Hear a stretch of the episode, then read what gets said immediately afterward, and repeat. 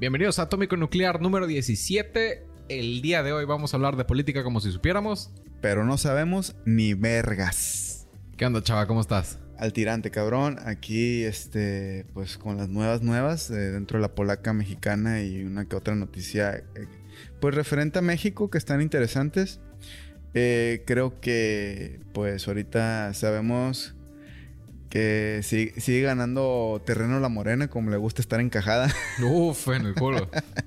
este, pues qué mal pedo, güey, porque tenía más morbo yo de, de, pensar de que iban a ser unas elecciones más reñidas. Ojo, todavía puede cambiar la balanza, pero pues todo apunta en que no va a ser tan reñido como pensábamos. Justo traigo una nota de eso. ¿Qué onda? ¿Arrancas tú o arranco yo? Te la concedo. Así que arráncamela tú.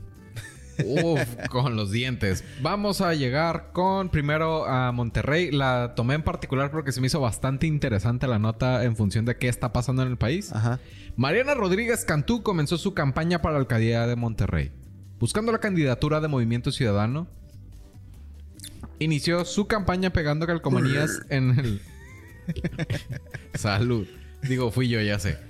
Inició su campaña pegando calcomanías en el crucero de la Avenida Revolución y Chapultepec, me imagino que en Monterrey, donde fue acompañada por seguidores del partido y tamborileros. La respuesta de la gente en Monterrey fue positiva y Mariana expresó su entusiasmo por el inicio de la campaña. Además, mencionó que las redes sociales jugarán un papel importante en su estrategia. El líder de Movimiento Ciudadano en el estado, Miguel Ángel Sánchez, explicó el proceso interno del partido y destacó la importancia de trabajar de manera enfocada, estoy de acuerdo, mientras que observó que otros partidos están desesperados. Las precampañas en Nuevo León concluirán el día 21 de enero, seguidas de un dictamen el 23 de enero y la definición de las propuestas de Movimiento Ciudadano para las elecciones del 2024 deberán estar listas para el 24 de febrero. En las elecciones de 2024 en Nuevo León se elegirán alcaldes, regidores, síndicos y senadores coincidiendo con la elección presidencial a nivel nacional que involucrará a todos los estados. La fecha de las elecciones en Nuevo León es el 2 de junio del 2024. ¿Qué opinas que se va a lanzar la esposa de Samuel? Que mandaron la verga Colosio Jr. Sí, como que quemaron las naves bien recio, ¿no? Yo digo que más bien es una acción por lo que ocurrió de que Samuelito siempre no va a ser candidato presidencial. Que, ojo, ahí, ahí, me llamó la atención un análisis que estuve viendo que me quedó así como que... Pff, fue de que, a ver, si muy huevudo que ibas a ganar las elecciones presidenciales... ¿Para qué te regresas? Porque vergas te regresas, ¿no? O sea... ¿Sí me explico? Sí, sí, sí. Sabes que la vas a ganar, te avientas. Sí, o sea, te vale verga. O sea, te vas y pues que hagan lo que quieran de, conforme a la ley en el, con el interino, el gobernador interino por los próximos seis meses. Señala que el vato sabía que no iba a ganar, ¿no? Sí. O sea, tú, tú dile eso a, a Chamber. Ey, no, está diciendo, no, ni mergas. No, pero ella sabe que va a ganar. Digo, parezco militante de Morena, pero para cómo están las cosas... Apunta que va a ser ella pues digo, la balanza puede cambiar. Entonces, para mí, más bien es como que, bueno, no va a ser este pendejo, mínimo yo me voy a aventar por algo. Que jugando al, ¿cómo se llama? A, a las teorías conspiranoicas, si Movimiento Ciudadano iba a apalancarse con Morena para tener peso en las votaciones del 2024, seguramente es otro apalancamiento quizá para elecciones futuras, ¿no? Posiblemente. Digo, a, mí lo que me da la atención supone que Colosio está haciendo un buen papel y la chingada. Y que no en la oportunidad de reelegirse está medio culerito. Pero no es Mariana, güey. O sea, suena bien arbitrario, pero es eso mismo. Casi que, pero no tiene vagina, güey. Ah, sí, o sea. bueno, ojo, ojo. Puede ser que por ahí va la movida, ¿no? En el sentido de la, la cuestión de la equidad, de que tienen que ser tantos candidatos hombres y tantos candidatos, candidatas, pues mujeres. O candidates. O candidates. Este, ¿qué te iba a decir? O sea, yo creo que sí puede ir por ahí, pero también está el factor de la popularidad mediática que tiene a nivel país. No hay ningún otro político que yo sepa que tenga esa popularidad a nivel redes sociales. Bueno, la otra es, es que es Monterrey. O sea, en Monterrey sí están fuertes estas dos personas. Sí. No digo que a nivel país no, pues al grado lo poquito lo que duró menos que un pedo en la mano la, la, la candidatura de la Samuel. precandidatura de Samuel este logró de, este mandar a tercer lugar a, a la Cochitil Alves. ¿Te imaginas que este sea el primer paso para la precampaña de Mariana Rodríguez como presidente? ¿tú crees que dejaría? Yo digo que Samuel quiere la del 2030. ¿Sí? Yo digo, ¿tú crees que dejaría que fuera Mariana? Si le regañó por enseñar pierna. No, pero creo que es una persona más inteligente que Samuel y, y, o, o sea, si ves, es como Abu en la cueva del tesoro que a lo mejor ve la joya y dice, pues si te quieres divorciar, divórciate. Tú me vas a decir que esa morra no va a encontrar marido como candidata a la presidencia como lo han hecho muchos de los precandidatos o candidatos en los últimos años. Caballero consorte. Sí. Este. Híjole. Sí, güey. Pero al fin- es monte, son, son regiomontanos, cabrón. Entonces ahí cómo está el pedo, güey. Cogen entre primos, güey. Sí. Les gusta el cabrito. Esto, este. Son misóginos, machistas, güey. Así que. Dijo él desde el noroeste en Sinaloa, no, pero eh, sí, sí, sí entiendo el punto. Entonces. Hay que ver. Ahí estaría bueno el morbo, la novela, dejarla abierta a ver qué ocurre. A mí me gusta. Vas. Vas, bueno. Marcelo Ebrard ha vuelto. Una reunión con Clara Brugada, Brugada provoca suspicacias sobre el- su papel en la campaña. Acuérdate que el capítulo anterior dijimos que Marcelo se les estaba colando Sí. a Morena imponiendo, bueno, no imponiendo, pero sí sabiendo negociar y uno de ellos ha sido la candidata Clara Brugada, que es muy allegada a él. Ok. Entonces, e- este tipo de reuniones, dice, el ex canciller selecciona sus apoyos y la incorporación de sus seguidores en los equipos electorales de los estados. Ok. Este, Brugada, pues Clara Brugada va por la este, candidatura a la, al gobierno de la Ciudad de México, Ok. el cual este, había ganado eh, en primera instancia este, García Harfuch, que era secretario de, de Seguridad. seguridad, de, de Claudio Sheinbaum como jefa de gobierno en la Ciudad de México. Pero por la cuestión de la, este, la regla de, de equidad, Le pasaron a una mujer. así es, que fue ella. Que también estaba muy decepcionada por los comicios de las encuestas para saber quién iba a ser la, la precandidata o precandidato. Porque dicen, este, al igual que este Ebrard, eh, lo que ocurrió fue de que días antes ya como que la sin, sin que se destapara la encuesta, ya decían, no, pues que va muy encima en las encuestas Harfush. Ok. Entonces, Sospechoso. sospechoso. Entonces, qué chingón, o sea, qué inteligente es este cabrón para ir, ir metiendo sus fichas dentro de la jugada. Sí. Sí es. Eh, y creo que el tipo por eso yo creo que dejó como que estiró la liga lo más que se pudo con la intención de que, ok, me siento en una mesa, háblenme, que podamos llegar a acuerdos y aprovechó y metió el boli. Es que creo yo que podría tener más poder no siendo presidente si juega bien sus cartas por la representatividad que tenga en las cámaras, ¿no? Totalmente. Este, mira. Aquí traigo una. Dentro de este dice. Acá está. Dice. Una cosa en común tienen Brugada y Ebrard. A buen seguro. La insatisfacción con, una encuesta que al primero lo, descabalgó de la candidatura y a la segunda la presentó como perdedora frente a su, a su colega Omar García Harfuch con una gran distancia porque las encuestas se levantó, porque la encuesta se levantó, dicen demasiados días antes a darse a conocer el resultado.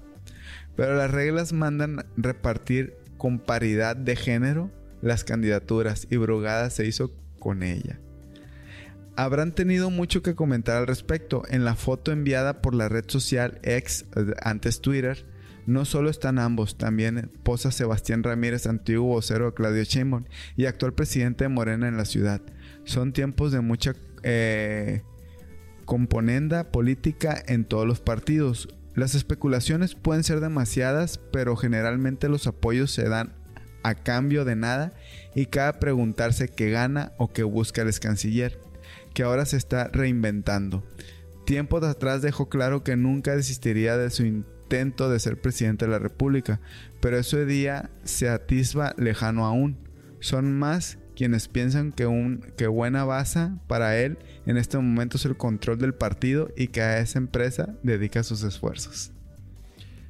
Yo creo que en lugar de ser el actual presidente Andrés Manuel el que va a estar detrás de los hilos, probablemente va a ser él. Exactamente. Wow, qué cambio en el Game Thrones, como dices tú. Sí, güey. Está bien verga esto. Eh, es, es, yo creo que es la nota que más me gustó. Este dice: Su amistad con Mario Delgado, de quien fue su mentor, alcanzó cumbres en los días que rodearon la encuesta interna de Morena y aún siguieron después. En la reunión con Chainbaum, tras la cual anunció que se quedaban en Morena, el ex canciller puso algunas condiciones, entre ellas que su círculo político tuviera espacios en muchas de las candidaturas que se formarán para el 2024. Sí, lo más probable es que él va a fungir como un satélite en estas entre en estas candidaturas presidencial. Este y va a servir como eh, como contrapeso en algunas de las decisiones que tienen si es que Morena alcanza la mayoría en, el, en las cámaras. Así es, qué chingón el vato para... Con esto fue como que, pa la bestia, este vato supo aguantar su momento y decir, ok, no voy yo, no hay pedo. Solo que va a tener mi marca. Sí, es, es grande Marcelo. La verdad es que yo le aplaudo también. Eh, esta me la voy a aventar rápido. Xochitl Galvez no ofrece nada diferente a Sheinbaum en su precampaña, concuerdan analistas. Eh, Xochitl afirma ser diferente a Morena y Sheinbaum, pero según analistas no ha logrado explicar con precisión en qué se diferencian y qué ofrece de manera distinta. Los panelistas señalan que las precampañas comenzaron antes de los tiempos legales establecidos por el INE. Luis, Carlos Ugalde, director general de Integralia Consultores, Chale, dos indios y ando arrastrando las letras. Eh, Luis Carlos Ugalde, director general de Integralia Consultores, comenta que la precampaña de Xochitl está en construcción y aún no se percibe una forma clara en su propuesta. A su vez, la, disciplina de Sheinbaum se destaca como su fortaleza para su precampaña.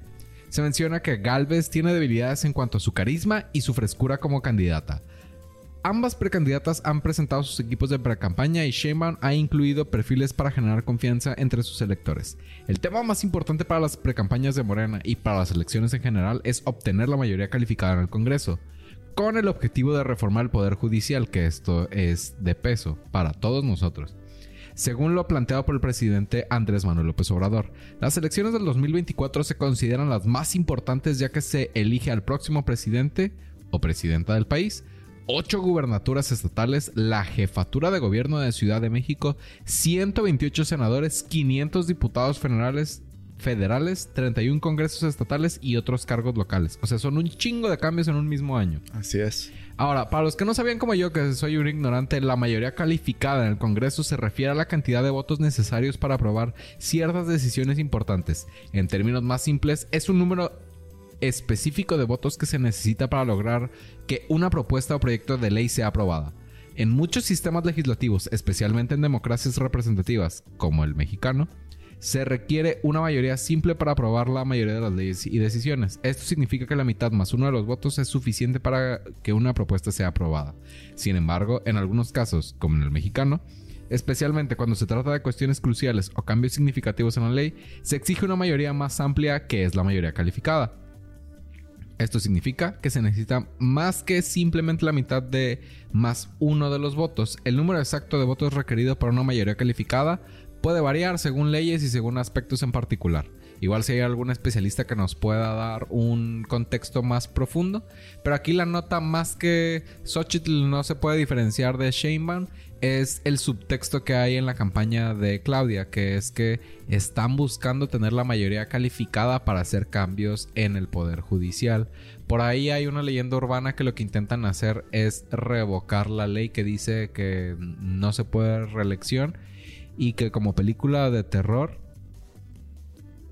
AMLO puede regresar. No, el amigo este... ¿Ya se va a morir? Deja tú que que ya esté viejito. El vato ya, ya logró lo que quería, güey. Sí, respeto.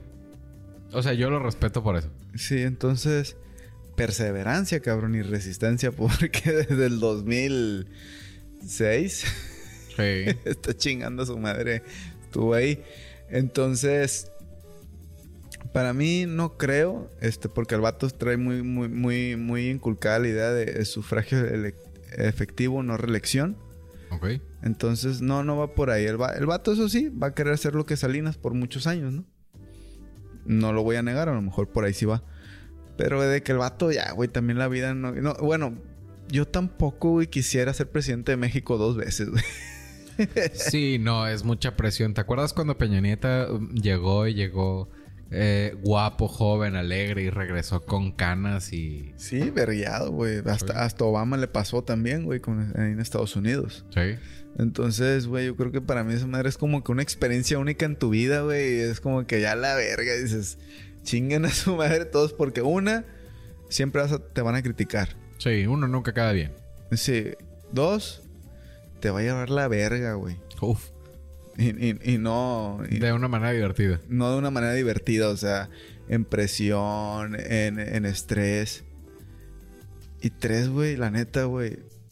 Ya con eso, güey, o sea, seis años, mamaste bien. Traba... Ojalá te hayas trabajado bien por el pueblo. Sí. Y a chingar a su madre, ya. Creo que sigue. Sí, coincido. Vas. Uy. Marcelo recuerda 25 años del saqueo esos son el PRIAN con Cochitil Galvez. Hmm. Dice, Marcelo Ebrard fue uno de los diputados que hace 25 años votó en contra del rescate bancario que los legisladores del PRI PAN acordaron, perdón, avalar para que una deuda de privados fuera cubierta por todos los mexicanos. Hoy el canciller considera que debe revisar, debe reabrirse el caso para que las nuevas generaciones conozcan que siguen pagando por esa decisión, dice. Es una decisión con, implicaciones de gran calado de profundidad y que siguen afectando a México, a las mexicanas y a los mexicanos. Es algo que no debemos olvidar y es parte de la información que deben tener también las nuevas generaciones de que se trata el próximo proceso electoral. Entonces yo creo que sí es muy relevante que se actualice esta información, se presente, se discuta y la tengamos presente para las decisiones que habrán de venir en el año que entra, comentó Brad Causabón a los periodistas, programa que se transmite en Sin embargo al aire. Bueno, ¿a qué viene esto? Después de la crisis, este, de 1934, el error de diciembre y que terminó con el efecto tequila, este, mucha banca privada quebró en México. Ok. Entonces, la, la banca de inversión. Entonces, lo que fue, lo que se hizo es un fideicomiso que es el FOBAPROA para, con dinero del erario para rescatar la banca de inversión. El erario es el ahorro del pueblo. Ajá, es, es lo que pagamos nosotros, los tributos que pagamos a, los impuestos. Ajá. Eh, díjole, si el vato tiene razón, o sea, fue, fue, muy agresivo. De por sí estábamos jodidos económicamente. Ya teníamos una devaluación de la verga, del peso frente al dólar. Este, económicamente no está tan chilo el país. Eh, pero se tenía que hacer. Es algo que obviamente se tenía que hacer porque no, un, país no puede tener una banca de inversión tronada. Como de los males el menos peor. Le pasó lo mismo a Obama en el 2008. Pero sí fue muy agresivo. O sea, creo que pudieron haberse un poquito el corazón y no rescatar a todos porque, bueno, una de las notas, algo de lo que viene aquí es que Ebrad recordó cómo se hizo esta alianza entre el PRI y el PAN para que se lograra esta, este fideicomiso. Eh, basadas en muchas complicidades, dice, en la que Vicente Fox, entonces gobernador de Guanajuato, tuvo uno de sus principales asesores en esos momentos, a Roberto Hernández, que era el dueño de Banamex que fue un banco que se incluyó en el FOAPROA que no cumplía con las estipulaciones que había hecho el propio gobierno para incluir un banco. O sea, muchos se subieron al barco y fue agresivo, o sea, fue excesivo. Ese es el pedo, pues que está recordando como que, oye, sí se tenía que hacer, pero nos metieron el chile bien feo, pues. O sea, era la pura puntita y... Y se fueron con todo y huevos. Con todo y huevos. Como, como las bolas, las cuencas chinas. Ok. Entonces dijo, ahí estuvo el PRI, ahí estuvo el PRI y estuvo el PAN con esas decisiones. Dice, varios personajes que fueron clave en este rescate bancario se han sumado a la campaña de Xochitl Galvez. Hmm. Es el caso del coordinador de pre-campaña, el panista Santiago Krill Miranda, que ya hablamos de él en los primeros capítulos. Uno de los diputados en avalarla en la sesión de hace 25 años el rescate bancario. Eh, de José Ángel Gurría, el secretario de Hacienda Ernesto Cedillo, que construye el plan de Nación de la Oposición, así como de Fernández Gómez Mon, el encargado del tema de justicia de Xochitl. Ay, cabrón, este Gómez Mon fue el que en el, Mundial de, África se la hizo de pedo a, una familia de uno de los futbolistas de México. corrientemente, güey. No recuerdo la nota, ¿tú te acuerdas? Sí, yo- pues es que yo sí soy pambo, yo soy FIFAs, como dicen ahora, si me gusta el fútbol. Ok. Entonces, es un corrientazo también. La hija o sea, es, es presentadora, en, no sé si todavía en TV Azteca o en, o en Televisa o ya, o ya la mandaba a chingar a su madre. Y José Ángel Gurría es, el, es un cabrón que, que también estuvo como director general de la OCDE. Ok. Y, y no me... eno- Bueno, sí, sí me enorgullece. Su sobrino lo, lo mandé a la verga en el doctorado. Y estoy a punto de madrearlo. E- Ese es un gran chisme Ajá. Este, bueno, este, para otro día, aparentemente. pura, pura fichita se está sumando, lo que ya habíamos hablado también en capítulos anteriores. Sí. Y que toda esta raza aprobó el FOB, aprueba de esa manera desmedida, no realmente con los bancos que necesitaban ese rescate financiero, sino con cualquiera que se sumara ahí este, y que tenía los contactos. Ah, yo no estoy jodido, pero Pero jalo. jalo. Échenme la lana. Eso nunca pasa, ¿no? Eso no sigue pasando. No, no, como crees en México no va a pasar. Claro que no. Entonces es una crítica a lo que sucedió en años pasados respecto Como a diciendo, economía. mira, así como tiran mierda estos güeyes, estos cabrones también valen verga. Ok. Así fue. Lo que sea de cada quien, Morena está haciendo un trabajo espectacular para desacreditar lo que están haciendo Así es. la competencia. Sí, güey. Literal guerra sucia, pero Sí, pero es difícil no amarlos con el- la delicadeza y el bisturí con el que están haciendo no, las cosas. Es que te, no te digo, Ebrad está haciendo su chamba y dijo, ok, me quedo, pero voy a hacer las cosas Bien o muy mal. mal. Sí, la neta se está rifando. Es, es mi héroe ahorita. Vas, cabrón. Eh, me voy a brincar una que se me hace que no está tan chida. Dice, el Senado de México aprobó la desaparición de Notimex, que es una agencia, de una agencia pública de noticias del país. Este fue aprobada su desaparición con 59 votos a favor y 44 en contra. La extinción de Notimex, de Notimex estaba prevista desde que el presidente Andrés Manuel López Obrador anunció en abril su intención de eliminarla debido a un prolongado conflicto laboral con los trabajadores que habían estado en huelga desde junio del 2020. Inga su madre. Los trabajadores denunciaron malas condiciones laborales, despidos masivos y la falta de atención del gobierno hacia la agencia. A pesar de algunas críticas de los senadores como Beatriz Paredes y Emilio Álvarez y Casa, la decisión fue aprobada. Notimex funcionó durante 55 años y su cierre se produce después de un acuerdo para garantizar el pago de los derechos laborales de los empleados y poner fin a la huelga que duró tres años. Inga su madre. El presidente López Obrador considera que la agencia ya no es necesaria debido a sus conferencias matutinas, conocidas como Mañanera, en la que establece la agenda política y responde preguntas de periodistas seleccionadas. Esta noticia para mí tocó hueso porque es ¿qué vas a saber tú, muchacho pendejo, si tengo un sobrino que también lo sabe hacer? Este, Ajá. ¿usted qué opina? Voy por las cervezas que nos hacen falta. Este, ¿qué opino? Ay, güey. Ya vi que tú todavía tienes media. Sí, sí, va, va- va por la tuya ahorita, yo me lanzo por la mía. Sí está... Cabrón, no, no sé cómo describirlo. Pero yo sí soy de la idea de lo que no sirve chingada a su madre. Ahora, este... Lamentablemente sabemos que los cambios dentro de la, de la administración pública para siempre va a generar nuevos perdedores y nuevos ganadores.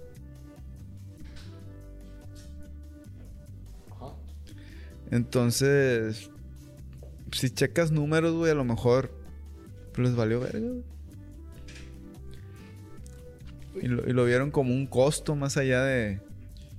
Pues sí, es que si yo ya estoy dando la mañanera todos los días, es pues para qué chingados le sigo pagando a estos güeyes. Exactamente, o sea, a ver, ¿cuánto me sale? No, pues me, este, me- eh, se está destinando tanta lana a estos cabrones. ¿Me sirve? No. ¿Quién me cubre? ¿Los demás medios me cubren las mañaneras? Sí. ¿No crees que podrá ser una jugada que les pueda jugar en contra por el sentido de que un tercero está hablando de nosotros en lugar de nosotros estar diciendo que ah, somos bien chingones? O sea, a largo plazo dejan de tener un bastión de defensa que puedan tener. Pues que el, el bastión de defensa siempre va a estar, güey. Siempre va a O sea, a lo que hemos visto, al menos yo a nivel estado, Sí. este, es que siempre cuando llega otra administración, no queriendo un medio privado, se vuelve un, el medio Público. este me- medio de comunicación privado se, se vuelve como que el, el estandarte del gobierno. Ok. En su momento, este, línea directa con con este con Malova. Ok.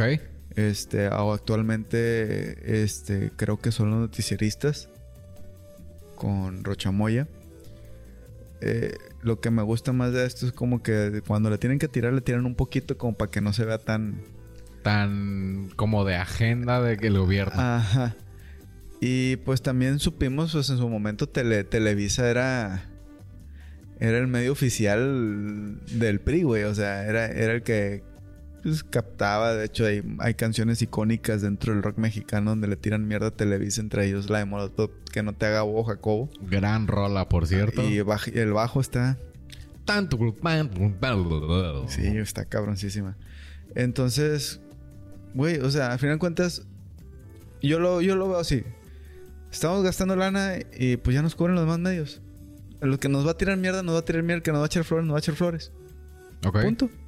O sea, creo que a la vez también les puede jugar en contra, es una moneda al aire, como les puede jugar a favor. Ah, mira, no necesitan un medio oficial. Creo yo que tienes mucha razón porque dentro de la democratización de los medios, o sea, que nosotros podamos hacer un programa con un presupuesto limitado, este, comparado con lo que costaba en el pasado, implica que pues ya no necesitamos un externo para que lo hagan. Compramos cámaras, micrófonos y nosotros hacemos como nos- de nuestra chingada, gana. como Diría Chabela. Garba, este, Chabela Vargas, un mexicano nace donde se le da su chingada gana. Y aquí somos mexicanos y hacemos lo que se nos da nuestra chingada. Gana. Entonces, así lo veo yo. O sea, sí tienes razón, es una moneda al aire, pero también puede ser un punto a favor. Eso de que, mira, no necesitamos tener un medio oficial. Televisa nos cubre, TV Azteca nos cubre y todos los satélites. Porque pues sabemos que imágenes de Televisa, este ADN 40 es de TV Azteca, entonces nos cubren. Al final nosotros de manera indirecta estamos hablando de ellos también. Así es. Voy. Este, las. ¿Cómo se llama? Las noticias per se se me acabaron, pero traigo cinco datos del tren Maya. A ver. El presidente de México, Andrés Manuel López Obrador, inaugura parcialmente el tren Maya, un proyecto de ferrocarril que recorre la península de Yucatán, con el objetivo de impulsar el desarrollo económico en el suroeste del país. Aquí cinco datos claves sobre el proyecto. El presupuesto es de 28.500 millones de dólares. El tren Maya tiene un presupuesto de más de 28.500 millones de dólares y se extenderá por más de Ingasu, 1.500 kilómetros, pasando por estados de Tabasco, Chiapas, Campeche, Yucatán y Quintana Roo. La financiación proviene principalmente del presupuesto del gobierno mexicano, o sea, de nuestros bolsillos. Eh, sin Obviamente, cabrón. Sí, sin participación del capital o, el, o del extranjero. Se supone que va a ser una fuente de generación de empleo, es el dato número 2. Se espera que el proyecto genere casi un millón de empleos y ayude a sacar de la pobreza a más de un millón de personas para el 2030, según estimaciones de la ONU-Habitat. Esto beneficiaría a algunas de las regiones más pobres del país y mejoraría la comunicación en áreas con infraestructura limitada. El punto número 3 es que la ruta está a través de la selva. Parte del recorrido del tren Maya pasa a través de la selva, lo que ha generado preocupaciones ambientales. Aunque se realizaron modificaciones en el trazo para minimizar el impacto, la construcción ha implicado la tala de al menos 3.4 millones de árboles y la deforestación de miles de hectáreas de selva. Casi nada. Como punto número 4 tenemos los problemas técnicos y cambios de ruta. Durante la construcción, el proyecto enfrentó dificultades técnicas, protestas vecinales y empresariales, lo que llevó a cambios significativos en el trazado. Esto incluyó la decisión de adentrarse unos 7 kilómetros en la selva para evitar afectar la zona turística. ¡Wow! Como punto número 5 tenemos el impacto a la fauna. El tren atraviesa áreas importantes para la fauna como la reserva de la biosfera de Calakmul, lo que ha generado preocupaciones sobre la fragmentación de rutas de desplazamiento para especies como el jaguar. Aunque se planean pasos de fauna, los ambientalistas señalan que los animales pueden necesitar tiempo para adaptarse y eso vale madre, no lo dicen los ambientalistas, lo digo yo. El Tren Maya es un proyecto ambicioso con potencial de transformar la región suroeste de México, pero también ha generado controversia debido a sus impactos ambientales y cambios en el plan original. Su inauguración parcial es un hito importante en el desarrollo porque no sabemos cuántos kilómetros van a estar hábiles este, qué va a representar respecto a las personas al corto plazo y respecto al largo plazo, porque pues yo te puedo decir misa a que te prometo que te voy a sacar de pobre, etc, etc, pero pues que realmente lo haga es otra historia. Pues mira, eso ahí, a mi ver, como siempre lo he dicho, yo tengo el mejor deseo de que esa madre funcione, güey. Pero no tiene buena cara. Pues ningún proyecto ha tenido buena cara y no nomás de este gobierno, de muchos gobiernos. Sí. Entonces, ojo, ¿no? A mí me llama la atención, ah, que la deforestación. A mí me tocó ir por primera vez al sur de México en el 2002. Ok. Me tocó conocer Playa del Carmen. Playa del Carmen era una madre, güey, una madrecita, güey. Lo demás era jungla, manglares, bla, bla, bla. Este. Ahora fui hace poquito. Es un pinche monstruo, una ciudad enorme, ciudad, este, Playa del Carmen, güey. Ok. ¿Y les valió verga la deforestación? Se convirtió en turismo. Pues les valió verga, güey. Sí, muy, muy. Y ahorita que está el tren Maya, este, así lo siento, pues eh, es una. Las personas que se quejan son personas que invirtieron en proyectos en, en Playa del Carmen y en otros, este, en, en otros pueblos o urbanismos dentro de Quintana Roo y de Yucatán. Sí. Y ahora resulta que está mal, güey. Entonces está yendo, pues. Es hipócrita, güey. Ahora, yo siempre he dicho. Ojalá esta madre funcione. Sí. ¿No? Porque es verdad, güey. O sea, la idea era conectar al México pobre. ¿En qué sentido? Hay muchos pueblos olvidados ahí, güey. Sí. Se supone que va a pasar por el tren Maya para que estas personas vendan su- sus artesanías, vendan servicios, productos. Que ojalá así sea. Ahora estaría interesante también nosotros en su momento, con este podcast, ¿por qué no ir a dar un rondín por allá? Sí, estaría muy bien. Si, si el tiempo y nos los permite y decir, a ver, ¿funciona o no funciona? Por ejemplo, ahora yo voy en enero este, a la Ciudad de México y volamos a, este, al, al aeropuerto Felipe Ángeles. Yo no lo conozco. Ok. Quiero conocerlo. Para saber, porque uno, ah, que están subiendo las tarifas, el TUA de... eh, el- perdón, están subiendo la- las tarifas a, a las aerolíneas ahí, tanto comerciales como de carga, este, en el aeropuerto de la Ciudad de México.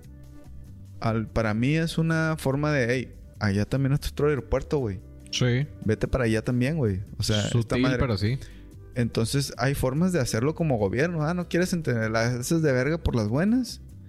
Ojo, no estoy diciendo que esté bien. Pues te voy a subir la tarifa, a ver si no das por allá, cabrón. Sí. ¿En qué sentido? Porque a veces hay buenas obras que a lo mejor no son las más lujosas. Pero que pueden funcionar, güey. Sí, hay que incentivar a que las personas usen los servicios que se Y, están. y a veces los incentivos positivos no son los que funcionan. Lamentablemente, güey. Sí. Eh, entonces, a eso voy. O sea, tiramos mucha mierda. Ahora, ya está hecho. Espero que funcione. Ya se gastó lana y un huevo de lana. Sí. Y espero que funcione, güey. Por el, y, no, y no porque, ah, quiero que, le, que, que el cabecita de algodón tenga la razón y Morena tenga la razón. No, güey, porque los principales jodidos somos nosotros como ciudadanos, güey. O sea, es lo que no entendemos. Y es lo que pasa con este balde de, de, de cangrejos que es México, güey. De, eh, qué verga, güey. O sea, que te digas Xochitl Galvez, no, valen verga, y se los dijen. Sí, cabrón, tú tienes una lana y tienes futuro asegurado. El que es de a pie, pura verga, tenemos el futuro asegurado, güey. O sea, para nosotros no nos conviene el te lo dije, qué bueno que la cagaron. A nosotros nos conviene, qué bueno que nos equivocamos y funcionó. Sí, la verdad es que el tema de la oposición eh, tirando mala vibra o, o caca ah, en función de es que ojalá y se equivoquen o se van a equivocar en esto implica que se están gastando el dinero de nosotros en cosas que no están jalando. Exactamente. Y prefiero que realmente funcione, güey. Sí, es todo lo que puedo decir. Es verdad, güey. Todo proyecto, por más que digan o algo, genera un costo y, es, y, y hay sacrificios. Espero que estos sacrificios valgan la pena.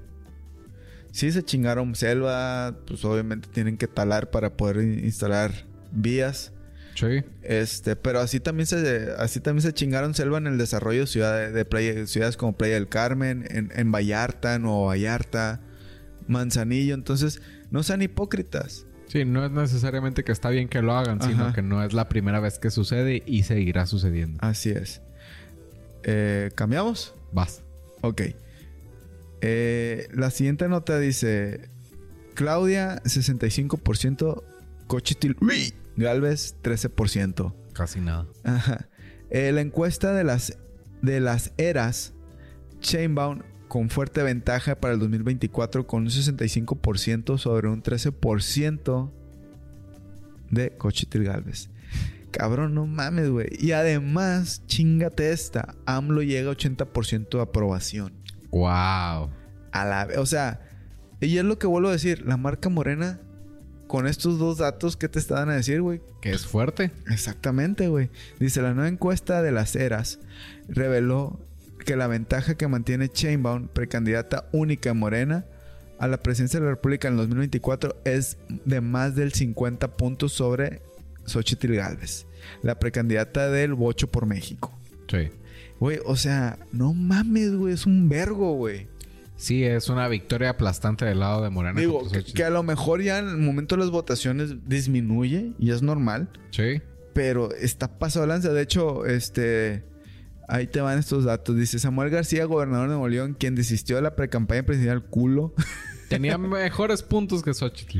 aparecer. Ya aparece en el tercer lugar. Que verga, pues ya se bajó el barco. Pues sí, si ya no va a estar, ya nadie va a votar por él. Ajá. Con 6%. O sea, está por debajo de. De este. De. De, de Xochitl Galvez, 7% y ni siquiera va a participar, cabrón. Sí, sí, participaría de todos modos, conseguiría votos. Sí, güey, no, y lo demostró. Este, entonces dices, güey, no mames, o sea. Ojo, aquí hay otra cosa que me, que me llama la atención. Dice, de la misma forma, Chamber candidata a la mejor opinión. Pero ¿dónde está? Aguántame. Las carnes. Las carnes, acá está. El índice de conocimiento público, Chemo tiene 76%, es decir, un 5% más que la encuesta levantada en noviembre, mientras que Galvez subió 7 puntos en, en un mes para ubicarse con 58%. Y García, aunque ya se ha bajado de, de la contienda, creció 9 puntos a sumarse 45%. Híjole, está bien cura estos datos, güey. Dice... A ver, espérame, espérame, espérame, que, que- no, malamente no la subrayé. Aguántame. Y si la tenía aquí. Datos curiosos en Ajá. que lo encuentras. ¿Dónde está? Acá está. En la froncha de la precandidata la mejor opinión, eh, con mejor opinión de las de las y los encuestados. Pues el 75%, el 75% tiene una opinión positiva sobre ella y solo el 11% una opinión negativa. Por su parte, Galvez tiene más opinión negativa que positiva, ya que el, 40 el 43% opina mal o muy mal de ella, contrario al 32%. Sí, yo la nota que traía decía que perdió carisma y que no trae como que una propuesta concreta. Le está jugando muchísimo en contra. Que no se está diferenciando de lo que son las propuestas de Claudia. Y que aparte como que no está Es- cayendo bien. Y está copiando las mañas, güey. A veces está la foto del árbol abrazando al árbol que también la tiene Andrés Manuel. Sí. Y el último hora, hora que iba en la mañana al gimnasio, güey, escuchando la radio, güey. Escuché un spot de ella, güey. Y, y no sé si lo hace adrede, ya es que pues siempre Andrés Manuel tiene su peculiar forma de hablar. ¿El Sí. qué? Y pausado así como este, el güey de, este, el, el- el amigo de, de Malcolm, el, el que está en silla de ruedas. Stevie. Stevie. Así Sí. bien pausado. Y me llamó la atención que esta, esta señora, este, la G y la R no la pronuncia bien. Sí, es una, G- una R gutural. Ajá. Pero se me hace que lo está haciendo adrede porque después en otra se le sale la misma Pero es bien y lo, lo pronuncia bien, güey. Entonces, como que quiere que mira, está pendeja y pronuncia mal también. Ok. Como, sí, hay simpatía por no hacer las cosas bien. Ajá, entonces, nada, güey, ya, esta señora, y me lo dijo, eh, lo, lo señaló mi señor padre, está copiando las, las formas de, de Andrés Manuel, y aparte es Noroña con chichis. Sí, la verdad es que tiene el, el juego en contra. Ojalá y sea un poco más auténtica en lo que está haciendo. Porque si no, pues va a ser un tiro cantado. O sea, va a ser que Claudia va a ganar por, por hasta falta de popularidad de lo que está proponiendo. Exactamente. Vas. A mí ya se me acabaron las Ah, noticias. bueno, En- este- En realidad dice, ah, este, Claudia es más popular que Xochitl. es la otra nota que tenía y ya diste los números. Entonces te toca. Bueno, me toco. Uf. Eh, en su plataforma 2024, Chembo plantea continuar con la política de acotar al INE y al Tribunal Electoral. En su plataforma electoral 2024, Sheinbaum apuesta a seguir la receta Andrés Manuel, reducir la eh, lo considerado los poderes excesivos del INE y el, el Tribunal Electoral. ¿Qué opinas de eso? Para mí, una, ojo, por más que algo lo que digan que el INE, creo que tuvieron su momento, tuvieron sueldos altos Sí. de ambas partes y creo que no han funcionado como debe ser para esos sueldos tan altos. O sea, que supone era para que se evitara malos entendidos, cuestión, este, problemas de corrupción dentro de los procesos electorales y creo que ha sido lo contrario. Sí, quizá eh, es un tema más cultural que económico a la hora de tomar las decisiones en figuras de poder como esas. ¿Qué opino? Quizá el problema que tenemos es más cultural que de presupuesto. Institución. Sí, el, el de, pues si me ya, me están pagando 300 mil pesos y me dan 100 mil pesos más, el poder decir, no, ya tengo suficiente, el no tomar las decisiones desde la pobreza o desde el querer acaparar más. Este, quizá puede ser una jugada estratégica para tener más poder en lo que están haciendo, porque al final si reducen presupuesto, estamos hablando de que, pues si los sobornan más, les pueden dar más. O deja tú, o las personas ya no, ojo, o las personas ya no van a querer, este, formar parte de, de esas instituciones que antes, que actualmente todo el mundo quiere trabajar ahí. Sí, porque hay un huesote ahí en lo que está sucediendo Ah, y sales a las 3 Así es, y entonces, entras a las 9. entonces, güey, está bien. Yo sí digo que está bien, o sea, que si vas a trabajar ahí es porque realmente quieres hacer las cosas bien. O es una moneda, por cuestión cultural, aquí nos mama la corrupción. Sí. Entonces, ojalá realmente lleguen las personas que quieran hacer su chamba. Y siempre se ha tratado dentro del- de las instituciones públicas más allá. Porque aunque tengan el futuro asegurado, sean empresarios de prestigio y todo, este, vemos que no- las cosas no ocurren como tal. Porque antes, ah, pues que está jodido y quiere, y quiere lana. Sí. Y cuando llega una persona que ya tiene lana, de todas formas quiere más lana. Sí. Entonces vale verga. Entonces que sean personas que realmente quieran Sí, que tengan vocación, que no sea el dinero un parámetro para Así tomar es. las decisiones de lo que están haciendo. Así es. Eh, aquí traigo otras dos notas ya para cerrar este magno episodio. Uf. Número 17, casi llegamos al 20. Yo creo que el próxima semana este, lo, lo hacemos, no sé, vamos, checamos, peloteamos. Sí. Y me gustaría a lo mejor notas más estúpidas, Sí. como para cerrar el año. Hasta un recap de qué sucedió. Ajá. Y, y con alguna buena cerveza, para brindar. Me late, me late. Eh, bueno, eh, con inteli- inteligencia artificial regresan por- por un instante a desaparecidos en México. Ah, cabrón. Colectivos familiares de personas desaparecidas recurrieron al uso de la inteligencia artificial para animar las fichas de búsqueda de sus seres queridos. Es una iniciativa que nace de la desesperación por encontrar a sus familiares. Los colectivos adelantan que proyectarán en espacios públicos y edificios estas fichas. Consideran, le devuelven la voz y el movimiento a sus seres amados. ¿Qué opinas? Creo yo que la mejor manera de avanzar es entender que algo se fue. Ajá. Y. O sea, entiendo el punto mediático de hacer lo que se mueva. O sea, hay un, es- un aspecto de espectáculo en lo que están haciendo de apelar a las emociones. Em, creo que quizás están haciendo más daño a la hora de buscar que siga teniendo vida algo que ya no. Bueno, es que es muy... digo que- y bueno, yo me pongo en, la- en la otra parte, güey. Yo creo que sería muy... Es muy difícil, güey. Aceptar algo cuando no sabes, güey. Entonces... No sé. El, el hecho de saber que está muerto... Si quieras o no, también te da un descanso. Sí. Una paz. Y ahora, la contraparte de esta nota dice... México búsqueda de personas catalogadas como desaparecidas encuentran algunas vidas y deficiencias. El gobierno mexicano anunció el jueves que su polémico esfuerzo por buscar personas falsamente catalogadas como desaparecidas ha detectado a 16.681 individuos que habían regresado a sus hogares sin, saber, sin haber notificado a las autoridades. Sí, porque seguramente hay un tema de seguir llamando la atención, hay un tema de quizás seguir jalando presupuesto. O sea, creo yo que como que en síntesis de, una noticia contra la otra. Inga, madre! Qué bueno que te lo habías acabado. Este, de... Eh, eh, es una línea delgada cuando es un tema tan sensible. O sea, creo que mediáticamente funciona reanimar a las personas, pues porque es como en Harry Potter que veías la foto o el video, digo, no era un video, pues era magia. Bueno, que ya existen los portarretratos inteligentes, ¿no? Eso es, hay movimiento en las fotos. Sí, y quizá es tener el cuidado de no, este, querer darle voz a algo que ya no existe y quizá, o sea, entiendo que el punto es si están desaparecidos y no muertos, hay que generar presión para que sucedan las cosas como queremos que sucedan.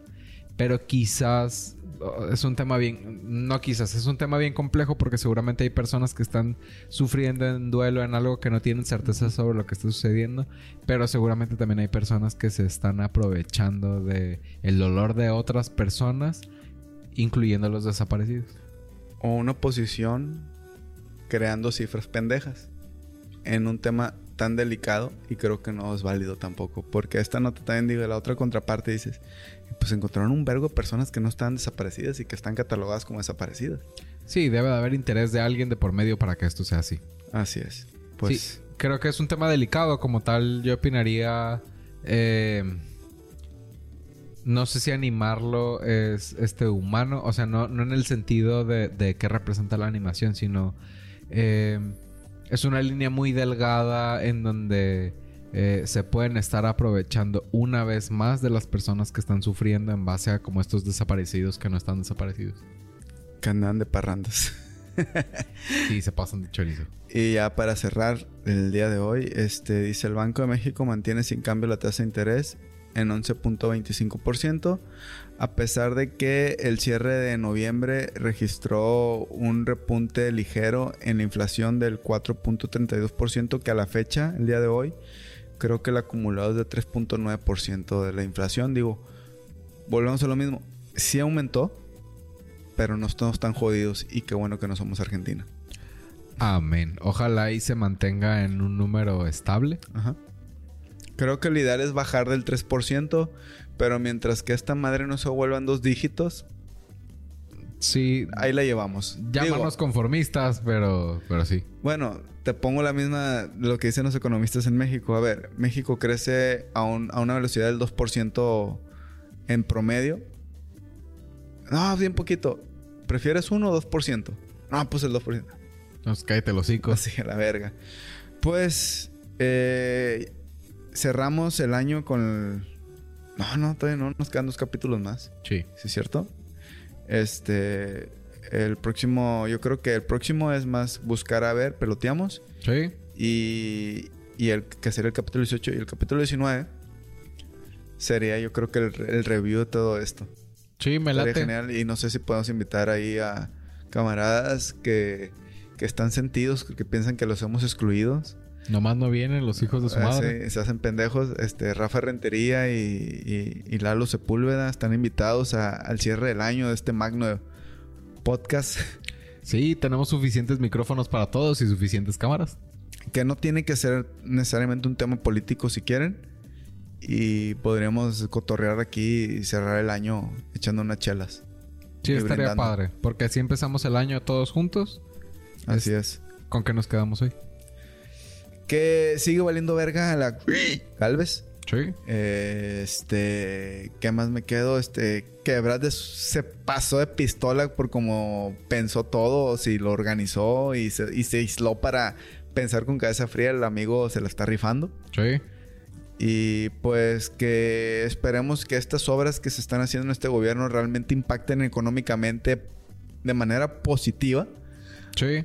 Y que realmente funcionen No, no porque, ay, es que quiero que more. No, güey, porque quiero que todos estemos bien, güey, en este pinche país. Porque quiero que mejoren las condiciones de muchas personas. Porque el estar bien, la mayoría de esas personas, a nosotros nos va a ir bien, güey. Nos va a ir con huevos. Sí, y la importancia de quizá caer bien al electorado. Porque por más esfuerzos que hagas sobre alguna situación, si no estás cayendo bien o no estás cumpliendo con el resultado, eh, seguramente te, estás equivocando en la operación. Así es, y, y, espero que las personas que nos escuchen, este, no lo tomen como que aplaudimos cosas, tratamos de ser objetivos, por más que cada quien de los que formamos en este podcast tengamos una visión distinta en, lo político, en lo económico. Eh, tratamos de ser objetivos y que ustedes se queden con algo de información para el momento de que tomen la decisión. Voten porque se les da su chingada gana, pero voten con conocimiento. Sí, porque al final nos pueden manipular con lo que esté sucediendo, pero darle el seguimiento a las noticias nos va a dar un parámetro de qué tan honestos o qué tan congruentes están siendo. Así es. Pues tus redes sociales. Mis redes sociales son jose.yuriar en Instagram, en Facebook es eh, Insurgentes y pues nomás este podcast es posible gracias a Promedima, lo pueden encontrar en redes como promedima.com y pues el sitio web es el mismo. Contrátenlo. Por favor. Y a mí me pueden encontrar como el Chava Cisneros en Instagram y en Facebook como el Chavasonros. Eh, pues un capítulo más. Eh, se está tornando interesante y a la vez como que nos está dando un panorama en lo que posiblemente pueda ocurrir en las próximas elecciones. Sí. Esperemos cambie la balanza para que esto sea lo más sano y incluso más allá de lo sano, que realmente sea algo más reñido. Sí, que tengamos propuestas, que no sea nada más eh, ya ganó simplemente por ser de Morena. Claro que está haciendo una, una estrategia bastante fortalecida, pero ojalá ahí se pongan las pilas, o sea, no que hagan mucho, sino que sean estratégicos en la toma de decisiones también en, este, ¿cómo se llaman estos? Frente Amplio por México. México. Exactamente, y al parecer este Marcelo Ebrard está sabiendo mover los hilos. Sí, aprendió muy bien. Pues nos vemos. Bye.